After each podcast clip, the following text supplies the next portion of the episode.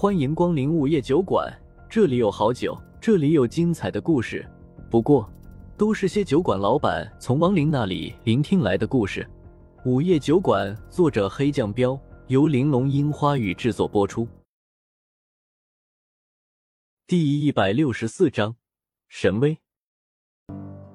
随着熊老二的话音落下，一大群不同种类的小妖就大叫着一起朝着风正苏扑了上去。然而风正苏面色不变，先是冲苗银、张大憨和涂山娇娇大喊了一声：“你们三人全都躲到树上去！”三人被风正苏震耳欲聋的声音吓了一跳，虽然不明白他要干什么，但还是乖乖的跳到了老树上。老树高耸入云，足有百米高。看到他们三人都去了树上，确定不会波及他们以后，才深呼了一口气：“来吧，让你们看看什么叫以一敌千，什么叫力量。”说着，他就对着扑过来的妖群冲了上去。风正苏直接冲到了妖群的正中间，然后整个人都被各种各样的小妖给淹没了。下一刻，拳拳到肉的闷响声就从妖群中传了出来。啊呀！紧接着。伴随着痛苦的嚎叫声，那些小妖一个个的就飞了起来。只见那些小妖如同天女散花一样，疯狂的飞到了半空中，一个、十个、几十个、上百个，全都飞了起来。不到十秒钟的时间，风正苏的周围竟然形成了一片真空地带。第一批扑上来的小妖，全都被他用拳头打伤了。这，这，树上的三人都傻眼了。这也太猛了吧！卧槽！外表憨憨的张大汉眼珠子都快瞪出来了，忍不住的不符合他人设的爆了粗口。苗莹和涂山娇娇更是看得小嘴张开，眼中满是难以置信。要知道，风正苏没有施展任何术法，纯粹是靠肉身的力量把那些小妖送上天的。苗莹知道他厉害，可先前只是知道他的术法厉害，毕竟在学院的时候用雷法一对多。都是直接秒杀的，没想到他的肉身也这么强悍。要知道，蛮妖的特点就是以肉身强大著称，而且那些小妖虽然说是小妖，但他们的实力基本上都是玄级的多，肉身也是相当强悍。可是他们竟然连风正苏的一拳都接不住，直接嘴歪眼斜的被揍上了天。张大憨吞了吞口水，喃喃道：“怪不得。”原来大哥是个体修，难怪实力看起来只有炼体三重。切，苗迎心说：“你们是没见过他用雷法，要是用了雷法，别说这区区一千小妖，估计再来五千也是一招秒。”上上，一起上！熊老二也被眼前的一幕给震惊了，他再傻也明白过来，风正苏不是表面看起来的弱鸡了，这是高手。不过一千小妖。只是损失了上百，也就一成的数量，他就不信这小子能一直保持着这种爆发力。于是，随着熊老二的吩咐，剩余的小妖便又一窝蜂的围上了风正苏。妖族向来悍不畏死，这一次比前一刻多了两百，一起龇牙咧嘴的冲向了风正苏。风正苏目光扫视了一圈，立刻蹲下身子来了个扫堂腿。近身的十几个小妖立马摔了仰面朝天，捂着自己的腿嗷嗷惨叫了起来。一看，他们的腿都被风正苏给扫骨折了。接着，天女散花的场景再次出现了。只见风正苏如同一个机器人一样，一拳一个，双拳一双，迅速的打向身边的小妖。十个、几十个、上百个小妖再次升天，他如同一道魅影一样。出拳的速度更是已经形成了残影，那些小妖还没反应过来，就一个接一个的飞了。又是不到十秒钟，风正苏的身边又空了。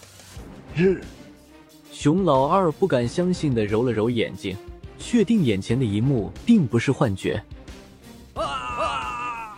第一批小妖从半空中掉到了地上，全都哀嚎了起来。他们虽然都没死，但没有一个囫囵的了。全都断筋骨折了，不少小妖都是眼神惊恐的看着风正苏。这他妈的是什么人啊？拳头比合金武器还硬。风正苏见剩下的几百个小妖有点不敢靠近自己了，当下伸出手指头勾了勾，来，继续上，我身子还没热呢。靠，瞧不起谁呢？熊老二怒了，再上，再上！剩下的几百小妖眼睛一红，怪叫着又冲向了风正苏。风正苏嘴角微微上扬，右脚微微朝前，然后蹲下身子，让你们这群小妖见识下肉身的真正力量吧。说着，他的左脚猛地蹬了下地面，地面突然炸开，然后周围就响起了音爆声。紧接着，风正苏整个人就如同炮弹一样射了出去。啊！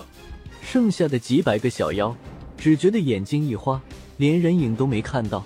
只感觉身上某个部位一痛，就头栽葱的倒在了地上。一秒钟后，所有的小妖就全都倒在地上，捂着自己的身体，鬼哭狼嚎了起来。然而风正苏则是又出现在了原地，就好像没动一样。到你了，你，你是人吗？熊老二彻底傻眼了，瞪大了一双眼睛，咽着唾沫喃喃道：“风正苏没回答他。”一步一步走到他身前，缓缓出拳打在了他的肚子上。哦，熊老二瞬间就感觉肚子被一座大山撞了一样，痛苦的弓起了腰，噗的一口吐出了一堆口水。风正苏直接揪住熊老二的小耳朵，用力往下一拉，他就嗷嗷的趴在了地上。这怎么可能？树上的涂山娇娇彻底傻了。熊老二可是地级的妖，而且他最厉害的就防御。要知道，熊老二的大肚子简直比钢铁石头还要硬，可风正苏的拳头明明是缓缓伸出去的，却如同打进了一大块豆腐，生生把熊老二的肚子都快打穿了。我让你狂，让你忘恩负义！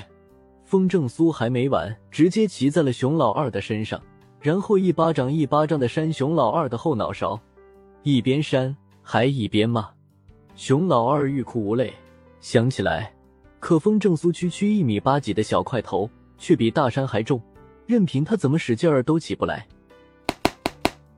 风正苏连续抽了熊老二差不多几十下，看到他的后脑勺肿成了一个山包，才停下来道：“服不服？”熊老二直接哭了，他这会儿都感觉不到自己的后脑勺了，仿佛被削掉了半颗脑袋一样。服了。